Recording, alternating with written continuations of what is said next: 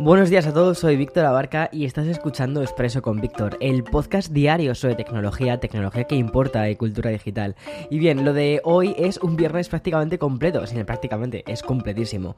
Un episodio donde te vamos a traer el último capítulo de la caída de Facebook con portada del Times incluida, dos informaciones sobre YouTube el lanzamiento de la nueva consola de Nintendo, la Switch OLED, o mejor dicho, de un modelo, y las novedades de las plataformas de streaming. Así que espero que hoy te hayas preparado un expreso casi doble, porque tenemos noticias para rato. Así que allá vamos.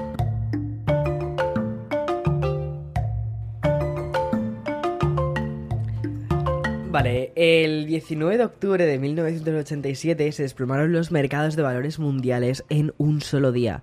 La crisis fue tan grande que se le denominó lunes negro, haciendo también mención a la histórica caída que vivió la bolsa de valores estadounidense en 1929. Este apelativo de lunes negro podría ser el que adjudicaríamos a Facebook si no fuese porque su crisis no comenzó esta semana y quizás le pegaría más lo de año negro. A la mala racha infinita de Facebook ahora deberíamos añadirle un elemento más, y es que para a la declaración ante el Senado de la misma ex empleada que filtró los informes internos que desembocaron en el reportaje que te comenté hace, hace creo que fue la semana pasada, y que está trayendo muchísimas movidas a, Facebook. Fue un reportaje que se publicó en el Wall Street Journal y mm, también después estuvo em, en una entrevista, en la entrevista famosa de 60 minutos, donde, o sea, es que básicamente no dejó títeres sin cabeza.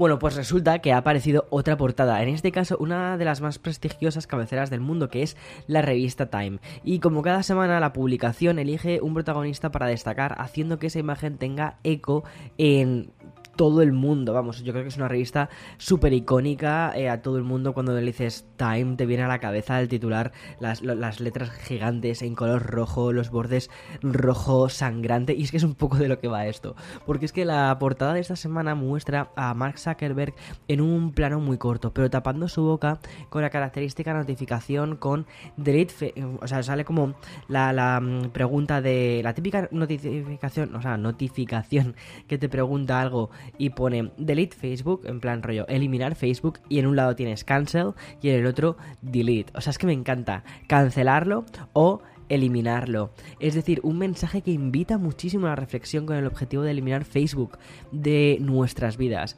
Pero la portada encierra algo más. Hace 11 años, el mismo medio sacó otra portada de Mark Zuckerberg con una imagen prácticamente idéntica. La diferencia no solo se encuentra en, en el paso del tiempo que no perdona a nadie y a los multimillonarios tampoco les perdona, sino que Time declaraba el CEO como persona del año. En el anterior número, una amplia entrevista en la que fuera uno de los primeros inversores de Facebook y asesor de Zuckerberg, Roger eh, McNamee. Sus palabras nos indican que el lunes negro, la semana semana negra y el año negro de Facebook no tiene fin, porque dice, dice así, leo textualmente, estuve involucrado con la, con la empresa en sus inicios como asesor e inversor. Desde entonces, muchos, eh, muchos otros y yo hemos presionado al fundador de Facebook, Mark Zuckerberg, y a la directora de operaciones, Sheryl Sandberg, para que reformasen Facebook. Me comuniqué con ellos en privado, hablé en público, escribí para Time en 2019 y no pasó nada. Los daños del modelo de negocio de Facebook no son un accidente, sino el resultado inevitable de un diseño peligroso. Facebook no se va a arreglar solo. Todos los incentivos dirigen a la empresa a mantenerse en su rumbo actual. Bueno, eh, no sé, no sé, pero a mí me parece muy fuerte que una persona de dentro coja y diga estas cosas. Pero es que, es que están saliendo gente de dentro diciendo cosas muy, muy, muy chungas. O sea, es que es muy fuerte. Bueno, si no lo habías hecho aún, deberías ponerte el especial sobre Facebook que hicimos hace unas semanas en Café con Víctor. Fue un repaso completo por su historia y que concluía con el éxodo millennial de la plataforma. Una huida provocada por muchísimas razones y mm, al final se han terminado confirmando en los últimos días. Y como Facebook sigue así, convirtiendo cada día en una página para la historia, no tendremos mucho... Eh, o sea, creo que básicamente nos van a dar el guion de la segunda parte del podcast, porque es que vaya, vaya drama, ¿eh? O sea... Y por favor, necesitamos una segunda parte de la red social. O sea, maravillosa. Bueno, pasamos de Facebook a otro gigante, en este caso Google. Eh, o más en concreto, más en concreto, dentro de Google, YouTube. Es como cerrando ahí una especie de paraguas. Plataforma que hoy es protagonista de dos titulares diferentes. El que me parece más importante tiene relación con el famoso YouTube Rewind, o mejor dicho, con el infame YouTube Rewind. Ya sabes, el vídeo anual con el que la plataforma intenta resumir lo mejor del año y al mismo tiempo rendir tributo los creadores que más habían contribuido al crecimiento de la popularidad del site. YouTube Rewind comenzó en 2010 pero tocó fondo. A ver, no considero tanto, fíjate, que esté orientado al creador de contenido, es decir, creo que lo que intentan hacer realmente en YouTube Rewind es, es un anuncio no tanto para, para los creadores de contenido, para la gente, eh, que, consume la plataforma, sino creo que es un anuncio para anunciantes, ¿vale? Para atraer anunciantes, para decir, mira qué guay es esta plataforma, mira qué caras tan visibles tenemos, que estas caras seguro que las has visto en algún vídeo viral de estos que te haya mandado tu hijo por WhatsApp eh, o por iMessage o por donde sea eh, durante el último año. Y aquí están, así que si te quieres anunciar aquí, ve aflojando la billetera, ¿no? Eso es un poco lo que siempre, o sea, o la idea realmente de YouTube Rewind. Pero al final, como lo tomamos los creadores, es un poco eso, es una especie de tributo a los creadores. Bueno, Rewind eh, debutó en 2010 y fue muy popular durante la mayor parte de su historia como una especie de instantánea de, casi del Seigist eh, en línea. Sin embargo, todo ese, eh, todo ese, todo se vino abajo, básicamente en 2018 con el Rewind, una publicación donde se ignoraba el talento nativo de la plataforma, los creadores que estaban en la plataforma, para darle una exposición brutal a estrellas de Hollywood como por ejemplo Will Smith. Eso enfadó a muchísima gente. YouTube Rewind 2018 causó tanta polémica entre los youtubers que al año siguiente la plataforma propiedad de Google optó por guiarse por las estadísticas de views para elegir a los creadores. Bueno, en fin, no estuvo mal, pero daba la sensación de que había sido un collage hecho con eh, Movie Maker. Tras un 2020 sin rewind por el COVID, YouTube ha decidido cancelar también el de este año. Y ya no solo eso, sino hacerlo directamente para siempre. Tal y como han informado desde la cuenta de Twitter de YouTube Creators, reenfocarán las ideas para hacer otro tipo de formato. Veamos a ver qué tipo de formato, me da miedo eso, pero bueno, yo creo sinceramente que lo que tendrían que hacer serían formatos locales, formatos por países. Y dar más peso a creadores eh, más, más, más, más pequeños, gente que está empezando, gente que está saliendo y además por países, porque siempre solía pasar que España y Latinoamérica solían estar súper infravaloradas dentro de YouTube Rewind y que únicamente estaban los youtubers norteamericanos. Ya está, es como, oye chicos, que el idioma español es, probablemente uno de los idiomas, bueno, probablemente no, es el, creo que es el segundo o tercer idioma más eh, hablado del mundo. Es como, chiquis, eh, por favor, poned algún youtuber eh, hispanohablante, ya sea español, ya sea latino, durante algún durante más de un segundo en pantalla, gracias. pero bueno, en fin, eh, a ver qué pasa. Pero bueno, eh, YouTube también ha anunciado que va a traer la parte de subtítulos automáticos. Gracias a una actualización en la página de support, hemos podido saber que a partir de hoy los creadores pueden habilitar subtítulos automáticos en vivo. Aquí te estoy leyendo textualmente, ¿vale? Eh, subtítulos automáticos en vivo para cualquier transmisión en vivo en inglés para hacer que las transmisiones sean más inclusivas y accesibles. Anteriormente esta función solo estaba disponible para canales con más de mil suscriptores. Bueno, sin duda esta implementación lo que va a hacer es ayudar a muchísima gente que tiene, por ejemplo, problemas de audición y también democratizar el contenido anglosajón. Esto va a llegar tanto para dispositivos Android como también para iOS, o sea que fantástico. Yo muchísimas veces cuando veo YouTube lo veo directamente con subtítulos, me lo pongo en silencio, en mute, eh, porque me pongo alguna canción o lo que sea, me es que me, encanta la música, me paso la vida escuchando música, la verdad. Y, hay veces que prefiero estar casi leyendo o lo que sea y ya está. Fíjate que yo creo que es un poco lo contrario de lo que hace mucha gente, que yo creo que mucha gente directamente cierra el vídeo y únicamente escucha el vídeo y ya está, como si fuese una especie de podcast. Pero bueno, no sé.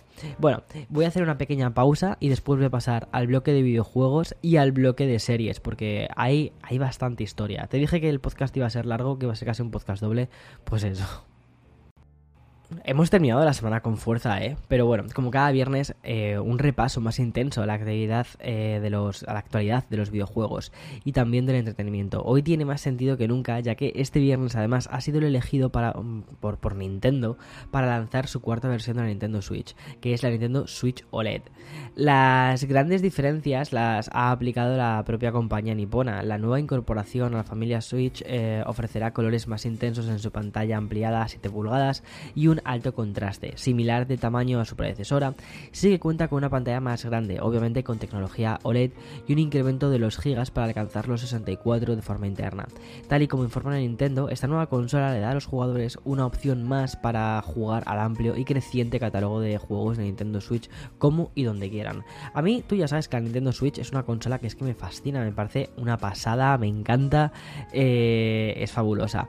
Pero, pero bueno, creo que a nivel de hardware quizás sí que se le podría pedir un poquitín más o incluso sacar un modelo para la gente que directamente, o sea, a ver, yo te soy muy sincero, yo siempre utilizo la Nintendo Switch y te diría siempre un 95% de las veces eh, sin, sin ponerla en la televisión, sin, poner, sin utilizar el dock. De hecho, tenemos dos, tenemos la Nintendo Switch normal la Nintendo Switch Lite. Al final la Nintendo Switch Lite se ha, convertido en mi Nintendo Switch principal.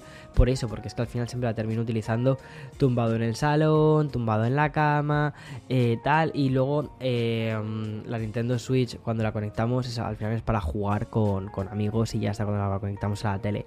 Entonces creo que por ejemplo sí que podrían sacar un modelo un poquitín más pro eh, que quizás no se que quizás no se no se mm, sacase de un dock que fuese únicamente para tenerlo con tele, pero que tuviese una mejor resolución. Porque es verdad que, por ejemplo, con las pantallas súper grandes que tenemos ahora, em, pues los píxeles es que se ven, se ven, dices, madre mía, o sea, me he vuelto a la época de, GameCube. No, bueno, tanto no, bueno, no sé qué decirte. Bueno, en fin, la realidad es que Nintendo ha modificado más su exterior y estética que el interior. OLED no supone ni una mejora ni de la calidad gráfica ni tampoco de rendimiento, y es que el chip Tegra de Nvidia sigue siendo el mismo que el de la Switch original. Nintendo Switch OLED sale a la venta por 350 dólares y es la cuarta versión tras la original de 2017. Posteriormente lanzaron un modelo con más batería, que fue como una especie de actualización mm, silenciosa, y el año pasado la Nintendo Switch Lite, más compacta y colorida. Para cerrar el bloque ya de videojuegos, quiero contarte que Xbox está de celebración, y es que la marca de Microsoft cumple 20 años, motivo más que suficiente para que lancen un par de accesorios muy especiales. El primero es un mando inalámbrico, edición especial 20 aniversario con los colores de la Xbox original. Además del interior plateado, el negro translúcido muestra los componentes. Este mando saldrá el el 15 de noviembre por 64,99 eh, euros y también servirá para desbloquear un fondo dinámico. El mismo día y por el mismo precio, Xbox también lanzará unos cascos conmemorativos Stereo Xbox. Tiene un diseño negro y también se ve el interior en plata. Eh, mientras en el auricular izquierdo se puede ver el logo que han diseñado para el 20 eh, aniversario y en el derecho se puede ver el propio de la marca. Respecto a sus prestaciones, la verdad es que para el precio me parece que están súper bien porque estamos hablando de un gadget compatible con Dolby Atmos, Windows Sonic y DTS Headphones X. O sea, tiene como muchos nombres de sonido ahí bastante potentes.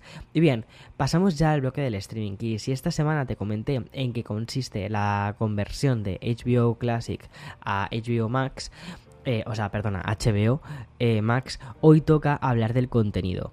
Bien, va a llegar a España el 26 de octubre. Creo que también llega a, México y otros países de Latinoamérica y traerá la nueva temporada de Sex and the City. Todos los capítulos de un clásico como por ejemplo el ala oeste de la Casa Blanca y la tercera temporada de la esperadísima sucesión eh, Gossip Girl, que me está gustando la verdad Gossip Girl la nueva. O sea, es, es una serie mala con ganas pero al mismo tiempo quiere seguir viendo más. Y también la serie de The O.C. También incluirá películas recientes como Joker, clásicos como Cantando bajo la lluvia y cintas de culto como Matrix. Y ya sabes, todos los futuros estrenos de Warner que llegan a las salas de cine estarán en la plataforma en 45 días después del estreno, además de películas que llegaron este mismo año como por ejemplo el montaje de Zack Snyder de la Liga de la Justicia, que es una maravilla. Pasamos a Netflix donde la principal eh, no son los numerosos pero poco interesantes estrenos de, de hoy viernes. Esa gran novedad es Mr. Robot, la serie protagonizada por Rami Malek, que ya está disponible de manera completa en la plataforma. Bien, a mí Mr. Robot me gustó muchísimo, me falta por ver la última temporada, pero un buen amigo me dijo que no viese la última temporada porque me iba a dejar con náuseas. Ya me habían dejado con náuseas el final de, todas las temporadas, me habían dejado completamente destrozado, desalmado. Eh, y es como, uff, no me apetece, no me apetece más drama en mi vida, gracias. La premisa era, es súper buena y está súper bien hecha la serie. Tiene, tiene una fotografía que es brutal. Rami Malek es, es buah, es magnífico en esa, en, en esa película, en esa serie, eh, de verdad, y es, te mantiene, te mantiene súper en vilo, porque es, es, muy thriller en muchos casos, pero hay algunas cosas, hay, muchas historias se desenvuelven de una forma tan cruel, tan dura, y al final un poco te recuerda a él, siempre los grandes son los que ganan, y aunque mm, si eres pequeño intentas luchar, te van a aplastar como una cucaracha. Es un recuerdo muy, muy, muy, muy duro muchas veces de estas cosas. Y por eso dije, mira, no, no puedo, no puedo, no, no quiero ver más esto. Necesito cosas positivas. Así que Hablando de cosas positivas, Disney Plus, porque bueno, ha ocurrido algo similar y es que las principales novedades, el plato fuerte de la semana, no es el estreno de hoy, eh, sino que es un nuevo telefilm de los Muppets. Eh, y también, bueno, Black Widow, ya que está disponible gratis en el site. Y mirando Amazon Prime encontramos que hoy estrenan un nuevo documental musical, en este caso sobre la figura de una estrella del pop, que es Justin Bieber. Se llama el documental Our World, o sea, nuestro mundo, Our, Our World. Eh, mostrará no solo la carrera del cantante, sino también su día a día más privado. Y por último, Apple TV sigue con su política de estrenos limitados, pero de mucha calidad. Y el lanzamiento de esta semana es Acapulco, una serie de producción estadounidense, pero con actores mexicanos y ubicada en el año 1984. Tiene pinta de ser una especie como de comedia romántica eh, en un resort. Eh, y no sé, tiene, tiene buena pinta, no lo sé. Yo creo que voy a darle alguna oportunidad. Estoy esperando a que, se haga, a que salgan más capítulos de, mm, de la serie. Ay, por cierto, hablando de series, esto es una cosa de última hora la serie de la Fundación ha sido renovada para una segunda temporada. O sea, qué pasada. Esperemos que no tarden tantísimo tiempo como han tardado en hacer esta primera temporada. Ya tienen decorados, ya tienen actores, ya tienen maquilladores. O sea, esperemos que sea un poquito más. Mm, venga, hombre. Que de hecho me acuerdo que cuando. Eh, antes de que se anunciase Apple TV. Eh, ay, mira, tengo dos anécdotas sobre. Antes del anuncio de Apple TV. Eh, antes de que se anunciase oficialmente Apple TV, recuerdo que ya había muchísimos rumores sobre la serie de la fundación. Eh, de que, bueno, que Apple haya comprado los derechos, que estaban haciendo algo, no sé qué. Y claro, eh, al final la serie ha salido como dos años más tarde, ¿no? Más o menos. O sea, que dices, jo, eh, se ha tardado. Y otra, otro detalle que te quería contar sobre Apple TV es que antes de que se anunciase la propia plataforma, en un viaje que hice a Los Ángeles, en uno de los estudios que, que, estaba dándome la vuelta por Hollywood, eh, por Hollywood, así como si, como si nada, bueno, uno de los estudios que había, una de las personas, uno de los guías, dijo Ah, mira, el The Morning Show, aquí es donde están haciendo la serie de... Porque, curioso, ¿no? Eh, es la, nueva serie que están haciendo eh, para la plataforma de Apple. Y fue como, pero ¿cómo puede? ¡Hala! Ya la acaban de anunciar, así. ¡Pum! Y todavía la serie no había salido. No, o sea, no había salido, la plataforma no se había anunciado. Y ya estaban hablando de. Se, veía el letrero de Morning Show. Eh, pero bueno, yo creo que, estas cosas eran secretos a voces. De hecho, muchísimos actores filtraron todo. Porque estaban filtrando los, donde, lo que estaban trabajando. Y um, como, nos, como se sabía que Apple estaba puntito a puntito a puntito de lanzar eh, Apple TV Plus y, que estas series no habían sido compradas ni por Netflix, ni por HBO, ni por eh, Showtime. Bueno, por ninguno de los eh, servicios de streaming era como, bueno, vale, ¿cuál queda? ¿Cuál queda? Falta mm, para... O sea, la que queda es la que está a puntito de anunciarse. Y es un poco lo que pasó. Pero bueno, me hizo, me hizo muchísima gracia. Me hizo muchísima gracia que fue como, vale, ok, ya está. en fin, eh, hasta aquí las noticias de este viernes. Espero, espero que hayas tenido mm, eh, una fantástica semana. Que tengas un fin de semana precioso por delante. Y disfruta del sol. Estamos ya a bueno, estamos en la época, aquí en Nueva York, estamos en la época ya de las calabazas de Halloween. Vamos viendo ya un poquito el eh, cómo la gente está decorando las casas y tal. Yo creo, a ver, es 8 de octubre, es un poco, es un poco temprano, pero al mismo tiempo también es como que me apetece mogollón, ¿sabes? Entonces quizás aprovechamos este fin de semana que va a hacer buen tiempo para ir a algún sitio de estos que venden calabazas, ir a por unas cuantas calabazas y así decorar un poquito la casa, poner el, poner la terraza bonita y, y ya está. Y luego el día de Halloween hacer la, la, cosa típica del, de mm, vaciar la calabaza, poner los, las, las cabecitas y todo esto, ¿no? A hacer esto así súper mono. Eh, pero bueno, no, no solo uno hace cosas relacionadas con tecnología. A veces eh, coger las tijeras y ponerte a, vaciar eh, calabazas y hacer dibujos en calabazas también, pues también mola. Ahora, buen fin de semana y ya está. Disfruta. Chao, chao.